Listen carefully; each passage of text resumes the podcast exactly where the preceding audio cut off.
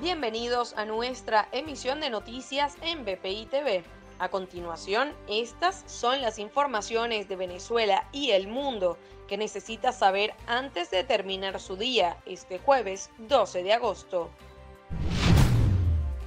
La paralización del sistema de trasplante de órganos y de las áreas del Hospital JM de los Ríos son algunas de las causas de muerte de al menos 50 niños de los servicios de nefrología y hematología de este centro de salud, lo que motivó a la movilización de un grupo de madres a las inmediaciones de la Embajada de México en Caracas para introducir un documento y exponer la situación de los pacientes menores de edad.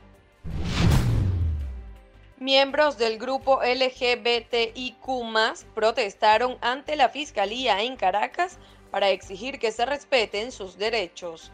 Los manifestantes pidieron justicia por los últimos 10 crímenes de odio ocurridos en el país durante este año.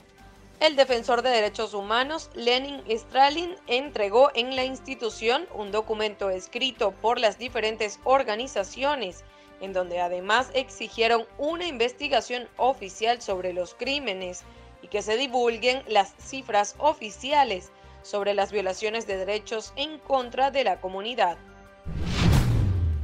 Naum Fernández, jefe de gobierno de Caracas, pidió a la población estar preparados ante cualquier situación de emergencia que se pueda presentar en la ciudad por las fuertes lluvias registradas en las últimas horas.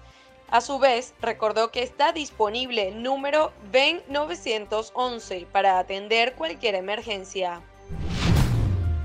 Para el desarrollo de estas y otras informaciones, los invitamos a sintonizar nuestra señal en vivo y contenido on demand en bpitv.com o a través de Roku, Apple TV, Amazon Fire y nuestro canal de YouTube.